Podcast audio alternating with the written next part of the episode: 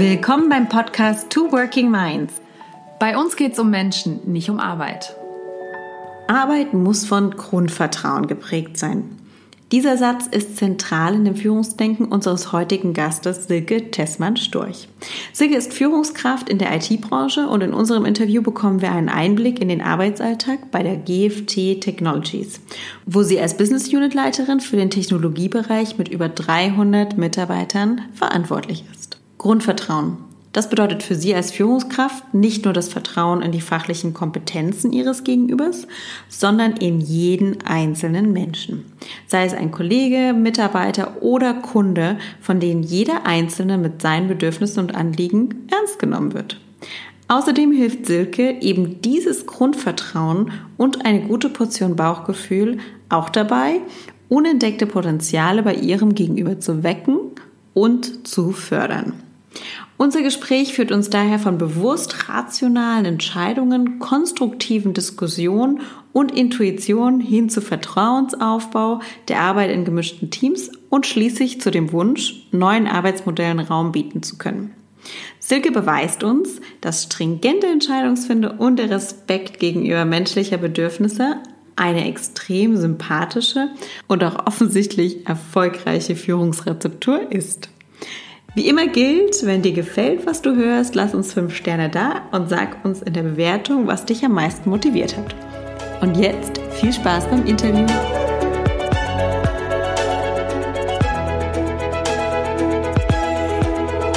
Silke, ich freue mich, dass es geklappt hat.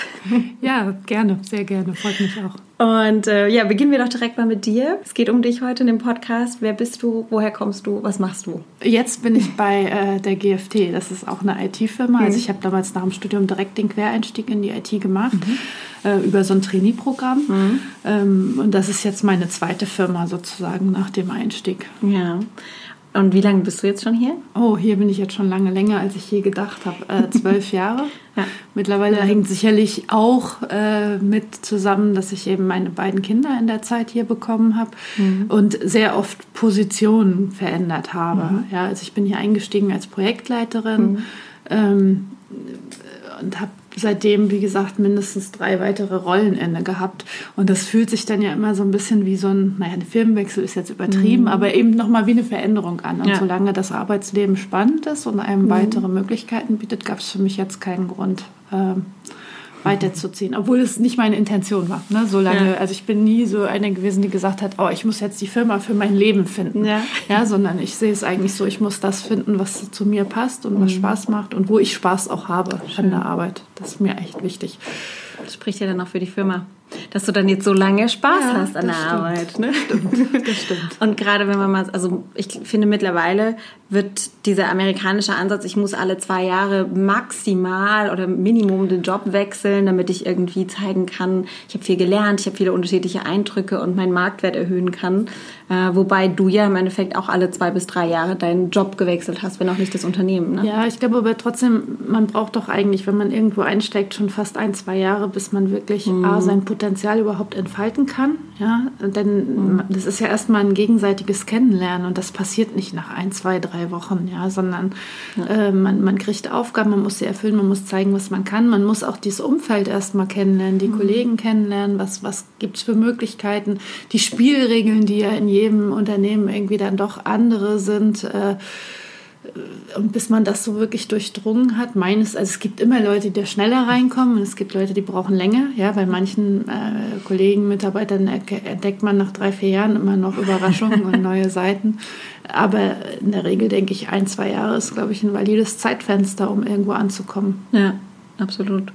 Also kann ich nur zustimmen aus meiner Erfahrung. Äh, ab zwei Jahren, anderthalb Jahren hat man das, kommt man auch dahin, dass man wirklich dieses, auch das Netzwerk aufgebaut hat. Mhm. Ne? Also dieses Zwischenmenschliche, was dich ja dann auch im Unternehmen weiterträgt und was dich bei vielen Themen, gerade im Projektmanagement, aber auch so erfolgreich sein lässt. Ne? Ich glaube, um, um sich wirklich weiterzuentwickeln, brauchst du ja noch schon so einen gewissen Grundkomfortzone, mhm. ja? ja? Weil wenn du dann noch am, am Gucken bist und wie kommt das und noch alles, noch nicht eine gewisse mhm. gesicherte Basis hast, dann ist das, glaube ich, echt schwierig. Ja. Ähm, Jetzt machen wir noch mal kurz einen Schritt zurück. Seit zwölf Jahren im Unternehmen als Projektmanager eingestiegen und jetzt bist du in welcher Position? Ja, mittlerweile leite ich hier den Technologiebereich als Teil des Managementteams. Mhm. Äh, knapp 300 Leute, die äh, unter mir sind. Zwischendrin habe ich noch zwei Ausflüge gemacht ins Delivery und Account Management. Ähm, ja, Ganz unterschiedlich auch. Ganz unterschiedlich auch. Aber nur möglich mit der langen Erfahrung, die ich mhm. eben als Projektleiterin in Projekten gesammelt mhm. habe. Ich muss dazu sagen, dass ich auch schon bei meiner vorhergehenden äh, Firma Führungskraft war und mhm. äh, eine kleine Abteilung hatte. Äh, und dann damals bewusst den Schritt wieder zurück gemacht habe, weil mir das eigentlich zu früh zu viel mhm. war und mich dann hierher umorientiert hat, weil ich wieder direkt in die Projekte wollte, weil ich wieder am Kunden sein mhm. wollte und in der Arbeit. Das andere war mir schon zu viel Verwaltung und ähm, da war ich noch nicht reif dafür, würde ich sagen. Ja. Und kann ich mir das dann jetzt vorstellen, wenn du 300 Leute unter dir hast oder in dem Bereich verwaltest, mhm dann hat sich ja der Verwaltungsaufwand personalseitig auch sehr erhöht. Ja, ich habe ja ein, ein Führungskräfteteam noch, mhm. was äh, mit dazu gehört. Am Ende, ah, das ist ja Arbeit mit Menschen und die, die meisten Projekte laufen ja vom Kunden oder lauf, laufen ja so. Da ist der Personalarbeitsanteil in so einer, in so einer Projektcompany oder ist, Dienstleistungscompany mhm. ist ein ganz anderer, als wenn ich in einem Unternehmen bin, wo ich meine Fachabteilung habe, die, nicht, die ich fachlich und personal, äh, personell mhm. führen muss. Ja, die fachliche Führung erfolgt bei uns in den Projekten mhm. oder eben über die Kunden. Das ist ein großer Anteil, der dann wegfällt. Ja, wobei ich mir vorstellen kann, dass Führungskräfte zu führen auch sehr herausfordernd manchmal ist. Ja, das ist es. da gibt es nichts hinzuzufügen. Das soll, muss es auch sein, weil ja, die sollen ja ihren Kopf haben, genau. sonst sind sie auch als Führungskräfte nicht geeignet. Ja, Genau. Wenn da nicht äh, so ein paar Charakter, also wirklich charakterstarke mhm. Typen dabei wären, dann würde, glaube ich, was echt falsch laufen. Dann hätte ich die falschen Leute ausgewählt. Ja, aber das ist gut so. Das ist schön, dass du das so siehst, ja?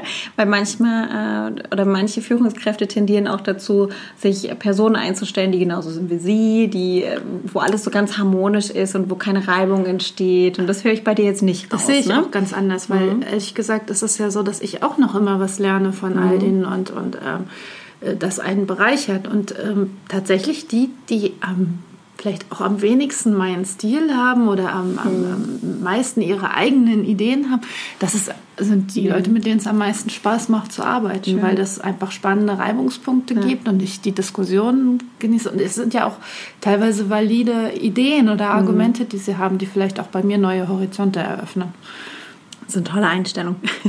Danke. Ja, nee, also finde ich tatsächlich. ja, aber, aber ich, das finde ich sonst, mhm. also sonst glaube ich, wäre es doch langweilig, oder? Absolut. Finde ich. Also. Ja. Mein ehemaliger Chef hat das genauso gemacht. Es gibt auch ja. nicht nur einen Weg, genau. ja. Es gibt einfach ja. immer viele Wege. Und wenn man, also wenn, wenn, wenn man mit Menschen gibt es wirklich immer viele, viele Wege. Und es gibt auch jeder Mensch braucht was anderes, mhm. ja. Und mhm. jeder Mitarbeiter hat andere äh, Präferenzen. Ich meine, egal ob es jetzt die Familie ist, die Kinder, die Freizeit, die nächsten, mhm. wenn er vielleicht noch ganz jung ist, einfach nur das Lernen und Weiterkommen und nächste Karriere. Also jeder hat andere Bedürfnisse. Und das, deswegen gibt es kein One Fits All. Ja. Ansatz gibt es einfach nicht. Ne? Was es dann natürlich noch umso intensiver macht, sich mit der, den Führungskräften zu beschäftigen. Ja, aber wenn es dann Und konform wäre, wäre es auch nicht der richtige Job für ja, mich, ja, glaube ja, ich. Sehr gut. sehr gut. Und äh, kannst du das so festhalten, wie viel Prozent der Zeit äh, du tatsächlich diese menschliche Arbeit äh, machst? Ich hätte jetzt fast gesagt 100, aber ah, ich glaube, das macht den Großteil aus. Also nein, ne? natürlich gibt es auch äh, paar Sachen, die irgendwie, mhm. äh, keine Ahnung, KPIs, die du ausfüllen mhm. müsst und, und äh, Dinge oder auch Themen, wo ich nach wie vor auch die Projekte begleite mhm. mit meiner Expertise. Oder ich habe auch noch ein, zwei Kunden, die ich selbst immer noch betreue. Ähm, aber es ist mit Sicherheit der ganz große Raum und es ist auch schwer einzuschätzen, weil wo fängt Führung an und wo hört es auf? Ja? Mhm. Was ist Routine, was ist keine Routine? Ich glaube, so richtig Routineaufgaben gibt es bei mir mittlerweile nur noch sehr wenige. Mhm. Und es ist auch so, dass ich mich manchmal ein bisschen von der, von der ja, man wird so vom Alltag eigentlich geführt, ja, ja. was für Notwendigkeiten gerade entstehen, was gerade für Bedarfe bestehen. Mhm. Ähm, auch von allen Seiten. Ja. Im ja. Grunde habe ich ja ganz viele Stakeholder, wenn man so will. Ne? Dadurch, dass das Personal, also die, mhm. die Kunden oder die, bei uns heißen sie Client Units, die Account Manager, mhm. die eben die Projekte an die Kunden verkaufen, die haben Anforderungen an die mhm. Qualität und an die Ausbildung der Leute und an die Ressourcen, die wir irgendwie oder die ich versuche dann bereitzustellen. Mhm. dann ist ja der Lebensalltag so ganz unterschiedlich. Also wie gesagt, die Arbeit in Projekten, dann die Arbeit mit Mitarbeitern, die irgendwie ähm, sich weiterbilden wollen, also Trainings, äh, Talentmanagement ist ein großes Thema, das ganze Thema Akquisition, ja, also neue Mitarbeiter an Bord nehmen. Das alleine ist schon auch ein großer Zeitfresser mhm. bei mir. Also ich gehe sehr viel in Interviews. Ähm, das ist auch spannend. Mhm. Glaube ich mein Bereich, wo man, wo ich immer denke, ich habe doch schon alles gesehen, aber es gibt immer wieder neue Überraschungen. Hast du eine klassische Interviewfrage, die du immer stellst? Mm, nee. Also es gibt mhm. sicherlich ein paar Interviewfragen, die mhm. ich immer mal wieder stelle, aber das ist situationsbezogen. Mhm. Also wenn so Leute extrem von sich selbst überzeugt mhm. sind. Und äh, dann versuche ich da schon gerne mal ein bisschen nachzubauen. Wenn jemand sehr, sehr sachlich ist, dann versuche ich mal die menschliche Ebene mhm. zu erfragen. Umgedreht, wenn jemand sehr sehr weitschweifig mhm. ist und äh, von Katze, mhm. Hund, Maus erzählt, dann versuche ich das auf sehr fachliche Themen zu, zu mhm. setzen. Ja, und ich habe halt den Vorteil, dass ich durch, durch meine langjährige Arbeit als Projektleiterin in den IT-Projekten eigentlich von fast allen Rollen sehr viel mhm. Ahnung habe ja, und ähm, ziemlich gut weiß, was die Anforderungen sind. Also im Zweifel traue ich mir da auch zu, fast mhm. überall mal mit so ein oder anderen Expertenfrage jemandem ja. auf den Zahn zu fühlen. Sehr gut. Ja, ich meine, das eine ist das fachliche Wissen, mhm. aber gerade das Zwischenmenschliche und ich kann mir vorstellen, im Projektteams oder ähm, da will man ja auch unterschiedliche Persönlichkeiten einsetzen. Mhm. Ne? Ähm, was man, finde ich, in einer Stunde Interview, dafür kriegt man ein Gefühl, aber wie stellst du sicher, dass du das richtige Gefühl entwickelst? Das ist schwer. Ich, also mhm. ich versuche immer die Intuition von all unseren Interviewern zu fördern. Mhm. Ja, also so dieses, äh, habt ihr ein komisches Gefühl, egal ob du es mhm. benennen kannst oder nicht. Das ist wichtig, weil fast immer, wenn das Bauchgefühl bei irgendeinem schräg ist, dann ist es auch in der Regel irgendwas danach. Mhm. Deshalb ist mir das ganz wichtig und wir, wir führen ja Interviews immer zwei mit vier Leuten sozusagen und alle müssen zustimmen. Wenn einer ein Veto einlegt, ist es auch egal, ob das jetzt ähm, äh, der Fachexperte ist, ob das jemand ich bin, ob es ähm, unsere HR-Abteilung ist, die in den, äh, in den Gesprächen mhm. mit drin sitzt, egal wer. Ähm, das ist uns schon sehr wichtig, okay. weil mir nützt nichts der größte Experte in irgendeinem Spezialgebiet, wenn er nachher am Ende nicht zum Unternehmen passt und ja. nicht teamfähig ist. Ja, wir arbeiten hier immer alle eng zusammen und ich meine, es gibt schon Kunden, die sind unangenehm genug. Dann müssen wir zumindest bei uns ein, ähm, ein schönes Klima haben. Ja. Und deshalb ist das, das passend zum Unternehmen oder diese menschliche Komponente. Mhm. Ne? Es menschelt ja einfach. Wenn Menschen zusammenarbeiten, dann menschelt es. Und das ist einfach extrem wichtig. Mhm. Und ehrlich gesagt bin ich der Meinung, dass man in 90 Prozent der Interviews weiß ich nach fünf bis zehn Minuten, mhm. ob der zu uns passt oder nicht. Der erste Eindruck. Ja, ja. und da der erste Eindruck ist oft, also mhm. ja. es gibt auch Fälle, wo man sich mal täuscht, mhm. ja, wo jemand einen im, im Verlauf des Gesprächs dann überrascht. Ja. Aber das sind dann wenige und die sind mir auch meistens in Erinnerung geblieben. ja. Ihr habt auch äh, fünf Unternehmenswerte und jetzt habe ich in einem vorhergehenden Interview mit einem Karrierecoach gesprochen und sie sagte, dass ähm, drei von fünf ihrer Klienten an Burnout oder Burnout-Symptomen leiden, mhm. weil die sich nicht mit den Unternehmenswerten identifizieren mhm. können. Wie siehst du denn das Zusammenspiel zwischen eurem, zwischen, zwischen dem Teamaufbau im Unternehmen und euren Unternehmenswerten? Greifen die so rein? Wir haben gerade über Vorstellungsgespräche gesprochen, aber auch für dich, wie, wie identifizierst du dich damit? Also ich glaube, äh, es gibt bei der GFT ja einen Slogan, den schon, den schon, von, schon kenne, solange ich äh, hier mhm. bin, den es gibt, der dann irgendwann auch mit den dazu passenden Werten untermauert worden ist. Und das ist ähm, small enough to care, big enough to deliver. Ja? Und das mhm. ist was, da steht GFT schon immer dafür. Und das ist sowas, wo ich wirklich mit vollem Leib und Seele dahinter stehe. Mhm. Und die Grundwerte, ob es jetzt Kreativität oder Zusammenarbeit oder ähm, auch manchmal mutig sein heißt, mhm. ja, ich glaube, das spricht immer für die, für, die, für die Projektarbeit. Auf der anderen Seite habe ich das hier nie so erlebt, dass die jetzt runterdoktriniert werden und dass jeder die aufsagen können muss. Ja? Mhm. Ich habe es ja vorhin schon erwähnt, mit diesem, die Leute müssen zu uns passen und ich glaube, dann passen sie auch zu den Unternehmenswerten. Mhm. Und hast du für dich eigene Werte, wo du, die du für dich schon mal identifiziert mhm. hast, die für dich ganz vorne stehen? Also was für mich ganz, ganz, ganz wichtig ist, ist einfach, ähm, dass man die menschlichen Bedürfnisse einfach irgendwo mit berücksichtigt, mhm. weil nicht, nicht alles passt immer und überall, nicht jeder Mensch passt in jedes Projekt oder zu allen mhm. Mitarbeitern. Es muss auch mal Raum dafür sein, etwas falsch zu machen und zu erkennen, dass das aber nicht in dem, nicht dem Grundsatz des Mitarbeiters mhm. entspricht, sondern dass vielleicht die Umgebung nicht die richtige war für ihn und er mhm. woanders funktionieren kann. Ähm, das habe ich schon ganz oft gesehen. Für mich ist wichtig, äh, für mich ganz persönlich ist natürlich vor allem auch wichtig, dass diese Vereinbarkeit von Familie und Beruf, ja, ich meine, das mhm. ist immer, das klingt immer so pauschal dahergesagt, aber ich habe ja selber zwei Kinder und das ist was, das mir sehr wichtig ist und auch ich habe in meinem Führungsteam sehr viele junge Väter, mhm. die ebenfalls ihre ähm, Auszeiten und Elternzeiten und ähnliches nehmen. Und ich finde mhm. das sehr wichtig. Ja. Das ist mir persönlich wirklich wichtig, dass das auch, ich finde, das muss in die Unternehmen mhm. rein, es muss überall rein, dass man da neue Wege geht. Ähm, neue Lebensmodelle unterstützt und das ist jetzt völlig unabhängig vom Geschlecht und das ist mir wichtig. Ja, sehr schön. Also das ist tatsächlich ein wunderbarer Punkt, dass auch die Männer eben immer mehr die Chance bekommen, das ausleben mhm. zu können, weil sonst wird man keine Veränderung ja. spüren. Ja. Ja. Du hast auf deinem Weg in das hohe Management hier äh, auch zwei Kinder bekommen, ne? Ja, ja. Zwei, zwei Töchter. zwei Töchter hast du. genau. Und das ist auch sehr ungewöhnlich, dass du dann trotzdem diesen Weg so stark weitergehen kannst und alle zwei Jahre wechselst. Wie hat das denn funktioniert? Das hat einfach zum einen es war jetzt nicht alles so geplant, es hat sich so ergeben und dann habe ich auch, haben sich auch für mich die Einsatzchancen immer so ergeben. Das hat einfach alles so gepasst, wie es gepasst hat. Aber funktioniert hat es natürlich nur, weil mein Mann auch entsprechend äh, mhm. ähm, das Ganze mit unterstützt und entsprechend flexibel in seinem Beruf ist, ja, mhm. weil ganz alleine funktioniert das nicht. Mhm. Und ähm, ich habe das nie als ähm, Hindernis empfunden, auch hier die Unterstützung von meinen Kollegen immer gehabt, ja, weil ohne das würde mhm. das auch nicht funktionieren.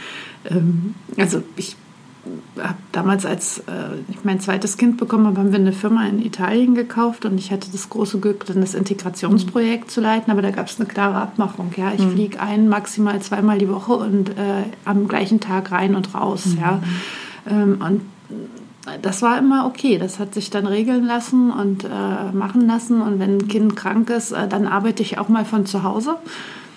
Hm. Und da gehört auch Vertrauen dazu. Mhm. Und das ist mhm. eben, das, das kann man nicht immer sofort erwarten, wenn man sofort in die nächste Firma springt mhm. nach einem Jahr. Ja. Ne? Die Leute müssen einfach wissen, was sie an dir haben und ja. äh, dich kennen. Und dann ist das Vertrauen auch da. Und wenn ich zu Hause bin, arbeite ich deswegen ja nicht weniger oder schlechter. Mhm. Kann auch nicht jeder, muss man auch mhm. fairerweise sagen. Ne? Das muss jeder für sich ja. selber beantworten, ob er dazu in der Lage ist. Aber bei mir hat das immer gut funktioniert. Und ich glaube, die meisten waren dann eher froh, wenn ich überhaupt irgendwie gearbeitet habe, als dass ich ganz ausgefallen bin. Meinst du, dass das, äh, gerade weil ihr ja so projektbasiert arbeitet, dass das da in der, in der Kernessenz vom Unternehmen einfach auch so verankert ist, dass es okay ist, wenn du nicht gesehen wirst, aber trotzdem arbeitest? Das ist ja in Zeiten dessen, dass wir viel mit verteilten Teams arbeiten, mhm. also auch viel Nearshore unter anderem in unseren Projekten drin haben ist das jetzt schon, schon so, egal ob die im Office sind oder nicht. Mhm. Man sieht einen Teil der Leute nicht. Ich meine, ich betreue mhm. auch drei Lokationen, vier jetzt bald. Ähm, das ist die sehen mich auch nicht jeden mhm. Tag und ich sehe die nicht jeden Tag. Und äh, grundsätzlich sollte meines Erachtens äh, Arbeit erstmal von Grundvertrauen geprägt mhm. sein. Wenn ich nicht immer mit Misstrauen allen begegne, sondern erstmal vorsichtig bin ja. dann, und auch eine Kultur habe, dass die Mitarbeiter wissen, wenn sie ein Problem haben, können sie das ansprechen und dann finden wir gemeinschaftlich eine Lösung. Mhm. Ja, dann ist das schon von Vorteil. Ja. Ich kann mal ein ganz konkretes Beispiel bringen. Bei meiner ersten Tochter wollte ich ähm, nach acht Monaten wieder arbeiten. Mhm und hatte eine Tagesmutter und alles drum und dran. Ähm, und dann war es fünf Tage, das Kind war schon eingewöhnt, fünf Tage bevor ich angefangen habe zu arbeiten, hat die uns abgesagt, weil sie einen Studienplatz oh. gekriegt hat. Das war vor zwölf Jahren, noch zu einer Zeit, als noch nicht überall die ganzen mhm. Krippen mhm. aufgemacht haben. Ja, in Frankfurt war es so, dass ungefähr 20, 30 mhm. Prozent maximal der Kinder einen Krippenplatz bekommen haben mhm. zu dem Zeitpunkt. Also auch Tagesmutter noch zu finden, war nicht so mhm. einfach. Damals bin ich zu meinem Chef gegangen, habe ihm das Problem ge äh, geschildert und statt irgendwie, ich meine, er hätte darauf bestehen können, dass ich anfange zu arbeiten oder alle anderen Möglichkeiten gehabt, hat er mich nach Hause geschickt, hat gesagt, such in Ruhe und wenn du dann soweit bist, dann kommst du. Dann habe ich zwei Monate später angefangen. Super. Ja. ja. Und das, was ich äh, selbst erfahren mhm. habe, versuche ich auch weiterzugeben. Mhm. Also ich, ich habe das zum einen immer von meinen Vorgesetzten mhm. als positiv ähm, und machbar empfunden. Mhm. Und äh, also bei mir, glaube ich, kommt auch jeder, findet jeder ein offenes Ohr, ja. wenn es um irgendwelche persönlichen Belange geht. Mhm. Und auch also das, was du gerade schilderst, auch ein aufrichtiges, offenes Ohr, kann ich mir vorstellen. Mhm. Also das ist schön. Das, ja, das hat, ja, aber das ist, äh, ich habe es auch schon erlebt, dass man zwar sich ganz gut über Dinge unterhalten kann und über schwierige Situationen, aber danach war es das. Ne? Man verlässt den Raum und dann kommt nichts mehr zurück oder dann wird nicht nochmal nachgefasst. Es ist immer ein Geben und Nehmen. Ja. ja. Nach meiner Erfahrung, die Mitarbeiter, denen man selbst hilft, das sind nachher die loyalsten mhm. Mitarbeiter, wenn man so eine Zeit zusammen durchgestanden mhm. hat. Ja.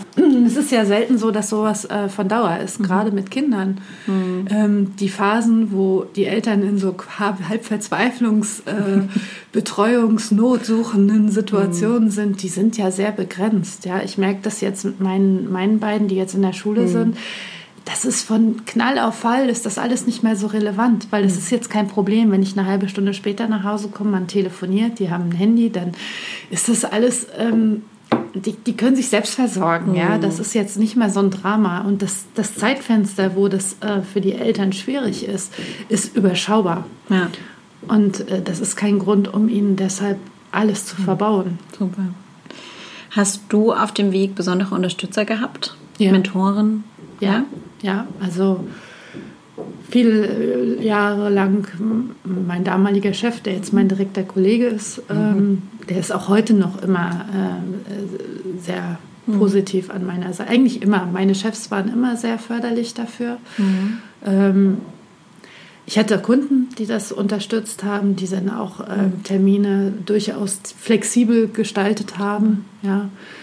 Und natürlich auch die, also es ist nicht nur immer von oben, auch mhm. ähm, ist, noch viel mhm. wichtiger ist, dass auch deine Mitarbeiter das akzeptieren. Ne? Dein Projektteam, als ich mhm. Projektleiterin war und wenn du dann ausgefallen hast, du musst ein Team haben, was trotzdem auf dich hört, mhm. auch wenn du mal nicht da bist ähm, oder äh, trotzdem Hilfe sucht oder eben im, im Kontakt und im Gespräch mhm. bleibt.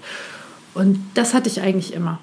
Wie hast du das sichergestellt, dass, dann die, dass du trotzdem in deiner Autorität auch gesehen wirst, auch wenn du eben nicht da sein kannst?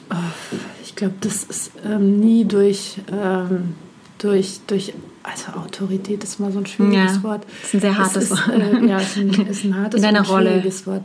In, ich glaube einfach durch die Fachlichkeit, Inhaltlichkeit, mhm. ja. ja. Du, das machst du ja nicht mit mhm. Reden, sondern äh, du musst, jeder muss sich fragen, ob er einen Wert beiträgt, mhm. ja, oder einen Mehrwert schafft äh, in der Zusammenarbeit. Und wenn du den leistest, dann ist das fast unabhängig mhm. von welche Rolle oder was. Dann, dann, brauch, mhm. dann, dann ist das einfach ein offenes Miteinander, würde ich sagen. Und das mhm. ist wichtig. Und in dem Zusammenhang bist du ja nun einen sehr starken Weg auch im gleichen Unternehmen gegangen, mhm. auch wenn du vorher Führungs äh, Erfahrung hattest, äh, kann, ist es manchmal ja trotzdem schwierig, auch für Kollegen das vielleicht zu akzeptieren, dass du dann eben deinen Weg gehst. Hast du aus anderen Richtungen, nicht aus dem Projektteam, sondern aus anderen Richtungen auf deinem Weg gemerkt, dass es da mal gehakt hat? Ich könnte jetzt was ganz Böses sagen. Ich habe so manchmal das Gefühl, dass der Betriebsrat mit seinen formalen Prozessen äh, da eher hinterfragt hat, um sicherzustellen, dass niemand anderes, äh, äh, niemand anderes mhm. benachteiligt wird. Nee, eigentlich ehrlich mhm. gesagt nicht. Nee? Ja. Ähm, also nein wäre jetzt gelogen, ja, weil mhm. es gibt immer Leute, die, ich weiß nur nicht, ob das abhängig ist von der Karriere oder ob, ob nicht mhm. jeder Mensch das hat, ja, dass mhm. es immer mal Leute gibt, mit denen man nicht so kann oder ja. wo man das Gefühl hat, die neiden einen das oder ich versuche dann, wenn, wenn mir solche Leute, oder generell, ja, wenn ich mit Menschen rede, wo ich nicht sofort einen Draht habe, dann neige ich dazu, immer auf die absolute Sachebene mhm. zu gehen und ähm, bin dann immer, das ist ja sowieso, das ist was, das man als Projektleiterin ja lernt. Mhm. Mit dem Kunden musst du ja führen. Und wenn du über äh, Finanzen redest und über Timelines, über Projektmeilensteine und, und, und, dann hast du ja sowieso schon einen sehr mhm. starken Sachbezug und man lernt das dort, dass man genau so schreibt. Und ich glaube, das tue ich immer dann, wenn mir ja. Menschen ja, wenn ich das Gefühl mhm. habe, äh, mit meiner menschlichen Seite würde ich mich angreifbar machen, sagen wir es mal so. Das ist aber ein guter, ich finde, das ist ein sehr, sehr guter Ratschlag. Ja, also, wie kannst du wie kann man sich auch ein Standing erarbeiten? Und ja, ich möchte mal kurz darauf eingehen, auf das Mann-Frau-Thema. Ich meine, wir befinden uns hier in der IT-Branche. Das heißt, ich kann mir vorstellen, im Projektmanagement habt ihr wahrscheinlich auch primär Männer. Ja, leider. Ja? Das heißt, hat schon damit angefangen mit Projektleitung, dass du als Frau wahrscheinlich mit sehr vielen Männern, ein Team von ja. sehr vielen Männern geleitet hast. Und es hört ja nicht auf. Und dann haben wir ja auch generell im Management, dann geht es los, dass da sowieso, egal in welcher Branche, wenig Frauenanteil ja, ist. Im Management-Team bin ich auch die einzige Frau. Das ist leider so. Genau. Also hier in, in, in, Deutschland, wenn man in die anderen Länder mhm. guckt, ist das durchaus auch, gibt es schon noch die eine oder andere. Aber es ist, ein, ähm, es ist trotzdem überwiegend eine Männerbranche, männerdominierte Branche.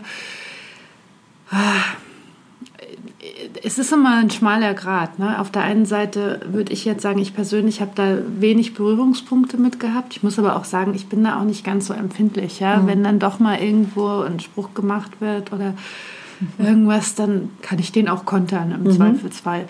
Mhm. Ich verstehe aber, dass das für manche, also dass, das, dass man schnell diese Grenzen erreicht. Mhm. Und wenn mal so eine Grenze, wenn ich sehe oder erlebe, dass das, dann, spreche ich das auch teilweise direkt mhm. an. Ja, also, aber das, das gilt nicht nur, das hat für mich nicht primär was mit Mann, mhm. Frau, das gibt viele Punkte, wo es ist. Äh, kommen wir zum Rassismus, ja, mhm. ist ein ähnliches, kommen wir zu Toleranz, mhm. Mobbing-Themen, das ist alles äh, ein schmaler Grad, ja. Für mich persönlich, ich habe es mir als Vorteil gesehen, mhm. weil so ein Projektteam mit einer Frau oder mit einem gemischten Team immer besser funktioniert. Mhm. Als reine Männerteams, mhm. denen, da, da, da fehlt was. Und genauso, ich habe, wie gesagt, in meinem Studium damals äh, alle Bereiche kennengelernt. Da war ich in der Finanzabteilung, wo nur Frauen waren. Das war noch schlimmer als reine Männerteams. ja, leider. leider muss man das so sagen. Leider, ja. mit, mit dreht immer alles im Magen äh, um, ne, wenn ich das so höre und wenn Aber ich das selber so sehe. Ja, es ist, es ist Weil ich glaube, Frauen miteinander sich noch viel, viel ja. schwerer tun und viel weniger sich, mhm. also sich gönnen oder noch viel, ja. viel harter, härter beurteilen als Männer Frauen beurteilen. Wenn Männer ja. sich untereinander, die sind, lassen, glaube ich, fünf eher mal gerade sein. ist meine Erfahrung. Ja. Ich kann da nicht allgemeingültig sprechen, mhm. aber so. Siehst du, du hast gerade nochmal die anderen Management-Teams in den anderen Ländern angesprochen. Siehst du da einen Unterschied, wie, ob, also ob da vielleicht die Frauenrolle nochmal anders bewertet wird? Es gibt tatsächlich äh, Länder, wo die Frauenquote deutlich höher ist, auch mhm. in der mhm. IT. Spanien sei mal mhm. als Beispiel genannt. Die mhm. haben, glaube ich, 40 Prozent Frauenanteil, oh. was extrem hoch ist. Mhm. Ähm, da ist eine andere Grundeinstellung, mhm. glaube ich, ähm, zu den technischen Berufen da. Und sind die dann auch, also wir sind ja bei der GFT auch, das ist ja ein globales Unternehmen. Ähm, habt ihr da auch in der Kultur wiederum Unterschiede? Ja. Ja? ja. Wie macht sich das bemerkbar? Ach, das sind, ähm, das sind ganz viele Kleinigkeiten, ganz viele große. Sachen, also wie man so ein Team führt. Ähm, wie Anweisungen gegeben werden, wie Anweisungen empfangen werden. Mhm. Ja, also in Deutschland neigt man ja dazu, wenn das nicht sachlich begründet ist, alles zu mhm. hinterfragen und dann auch die Führungsperson in Frage zu stellen. Das wäre zum Beispiel in Spanien mhm. undenkbar. Ja, da wird die Führungskraft nicht in Frage gestellt, sondern da funktioniert ähm, mhm. also da ist ja. ein ganz anderes autoritäres Verhalten mhm. ähm, da. Aber es gibt auch Banalitäten, ja, von der, von der Mittagspause, die in den mhm. Ländern unterschiedlich gehandhabt wird und die dann zu Animositäten führen bei Meetings, weil ja. die einen ja nie erreichbar sind zu der Zeit oder zu anderen. ähm, äh, bis hin zu ganz andere Baustelle, die Begrüßungsszenarien, ja, mit Küsschen links, rechts, mhm. die in, in UK für totale Verwirrung sorgen, wenn irgendjemand auch nur auf die Idee kommt, einander irgendwie äh, mhm. mit Körperkontakt zu begrüßen. Ja, das geht äh, dort gar nicht. Also da gibt es klar ja. kulturell bedingte Unterschiede. Mhm was wir machen, wir machen ziemlich viel kulturelle Trainings und ich muss ehrlich sagen, ich habe mein ganzes Leben lang jetzt bis auf, also seit dem Berufseinstieg immer in internationalen Kontexten gearbeitet mhm. und ich erlebe immer noch ständig wieder was Neues. Es menschelt ja auch da, ne? Es menschelt auch da, genau. Gut, ähm, ein Blick auf die Zeit und leider, ja, kommen wir dem Ende entgegen. Ja. Äh, du weißt, wir haben noch zwei Fragen, die wir immer ganz gerne stellen im Interview. Die erste Frage, du hast äh, Kinder. Ich gehe davon aus, dass du dich schon mal damit beschäftigt hast, mit dem Thema Bildung. Wenn du könntest, ähm, welches Unterrichtsfach würdest du einführen? Also ich habe ja zwei Töchter, die beide schon in die Schule gehen. Ehrlich gesagt, ich würde kein neues Unterrichtsfach einführen, sondern mhm. ich würde generell in der Schule Raum schaffen dafür, dass die Kinder mit Themen, die aktuell anstehen, sich beschäftigen können. Mhm. Denn nur ein Faden, Bildungspfad, das ist alles wichtig, aber das ist nur eine Seite der Medaille. Ja? Sei es jetzt im Moment der Coronavirus, sei es äh, Rassismusvorfälle in Hanau, sei es mhm. egal welche Themen, das beschäftigt die Kinder. Die hören da was zu, die möchten darüber auch reden, sich damit auseinandersetzen, genauso wie meine Tochter kriegt auch gehört, oh, du bist, kriegst das ja mit, ähm, dass ich als Frau eher ungewöhnlich bin in der Rolle, wird mhm. drauf angenommen. Warum ist kein Raum für so über sowas zu sprechen? Ja, so, mhm. so es gibt keinen Raum, solche Themen zu, zu ja zu adressieren, zu bearbeiten in der Schule. Und ähm, das ist ein Punkt.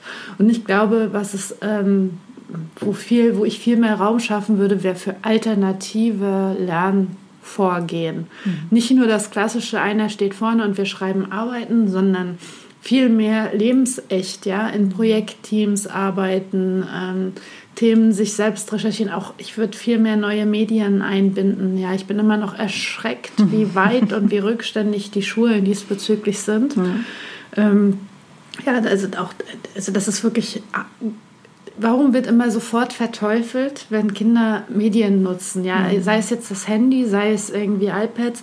Man kann damit auch total positive mhm. Sachen ähm, ein, anstellen, ja, also äh, recherchieren oder Comics drehen oder sie, es gibt auch kreative Art und Weise, wie man das nutzen kann. Und warum wird das alles nicht genutzt? Das würde den Kindern Spaß machen. Das ja. heißt ja nicht, dass Kinder automatisch immer nur vorm Rechner sitzen und spielen. Ja, ja. Das tun meine überhaupt nicht. Also ganz im Gegenteil. Mhm. Ähm, und das würde ich mir wünschen. Ja.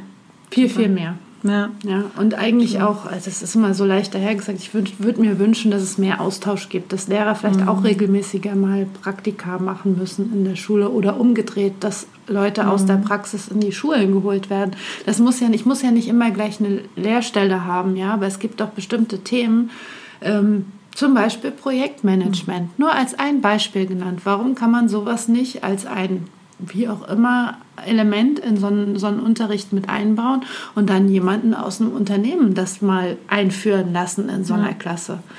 Und so einen Raum würde ich schaffen. Ja, super.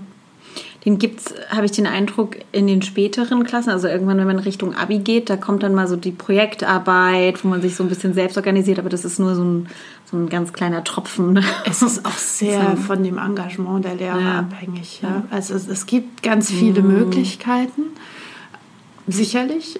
Aber wie viel werden dann genutzt? Und mhm. ähm, dann die ganzen Budgetrestriktionen, die mhm. die Schulen haben, das ist schon. Ja. Also das, die Hauptdebatte, wenn die Hauptdebatte ist über die äh, Zustände der Schultoiletten, ja, wie es in Frankfurt ist in den, in den Schulen, dann ist das schon traurig. Ja. Ja. Weil dann der, der, Fokus sollte ganz woanders liegen. Absolut. Und da, das muss einfach gegeben sein. Mhm.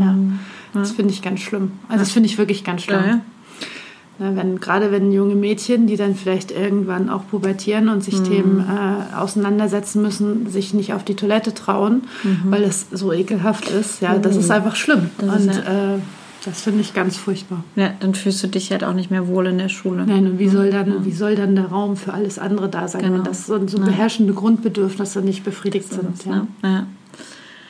ja, dann ähm, hoffe ich mal. Also ich sehe eine gewisse Bewegung, aber wie du schon sagst, ne, da ist sehr viel Budgetrestriktion. Also da, das ist, ich hab, deswegen stellen wir auch die Frage so gerne, weil es einfach so ein großes Thema ist, was sich verändern muss, wo, wo viel gemacht werden muss. Das formt ja unsere Zukunft. Die aber Kinder sind unsere Zukunft. Und es ist ne? so, da siehst du so stark die, diese Schere, also die Reichtumsschere mhm. in, in Deutschland. Mhm. Ja, weil in den, in den Gegenden, wo starke Elternschaften, vermögende mhm. Elternschaften sind, haben die Schulen meistens auch viel mehr Raum mhm. durch Funktionen funktionierende Elternvereine, die eine ja. Menge finanzielle Unterstützung mhm. bieten ähm, und auch das einfordern. Da sind dann auch in der Regel die Lehrer, die sich ja den Anfragen und den Forderungen ständig ja. gegenüberstellen müssen, während es in anderen Regionen einfach anders läuft. Ja. Und das ist ganz schön übel. Ja, das stimmt. Denn das ist ja eigentlich mal ein Grundwert in Deutschland gewesen. Bildung ist für alle da. Ja. Das, ja, da sind wir wieder bei dem Thema Werte ne? und Weiterentwicklung. Das fängt ganz, ganz jung an Wir brauchen ganz jung diese Perspektive, die sich erweitern muss. Mhm. Und dann kommen wir ja automatisch zu dem, was du auch gesagt hast, ne, zum Thema Fake News und so. Ich meine, jetzt driften wir so ein bisschen ab. Aber auch das ist für die Arbeitswelt wichtig, ne, sich informieren ja. zu können, ordentlich recherchieren zu können, sich eine Meinung machen zu können und vielleicht auch mal zu hinterfragen, ohne dass man direkt äh, respektlos wird. Mhm. Und, und eben auch weiß, wie man ne-, Medien nutzt, um eben auch ordentlich recherchieren zu können. Also es hängt alles zusammen, finde ich sehr, sehr spannend, was du da sagst. Ich hoffe und ich wünsche mir, dass genau das irgendwann mal eintritt und auch in nicht so wohlhabenden Gegend umgesetzt wird. Ja, ich mir auch. ja. Ähm, dann kommen wir noch mal zu der letzten Frage, nämlich wenn wir uns vielleicht in fünf Jahren noch mal zu einem Interview zusammensetzen, ähm, was möchtest du mir dann erzählen, wie du die Menschen auf deinem Weg und auf ihrem Weg inspiriert hast und beeinflusst hast? Oh, ich würde mir, was ich mir am meisten wünschen würde, dass zum Beispiel es keinen Raum mehr gibt, dafür zu diskutieren, wie müssen wir und wie können wir unterschiedliche Lebensmodelle und unterstützen. Ja, mhm. das, was sich jetzt noch überall diskutiert wird, was sich überlegt wird, was rausgebildet wird. Ich hoffe, dass wir das in fünf Jahren einfach haben, dass es einfach ein Gang und mhm. Gäbe, eine gewisse Grundflexibilität gibt, ähm, die es ermöglicht, jedem das zu geben, was er geben kann und dann auch das zu erhalten, was, also den Gegenwert sozusagen dafür zu erhalten, ja. Ja. Das wäre wär, wär eins. Und natürlich äh, auch das ganze Thema Bildung. Ich würde mir wirklich wünschen, dass sich dann ein Teil verändert hat. Ja. ja, wunderbar. Dann mit diesen Worten möchte ich mich bedanken für das wunderbare Interview. Ich danke dir.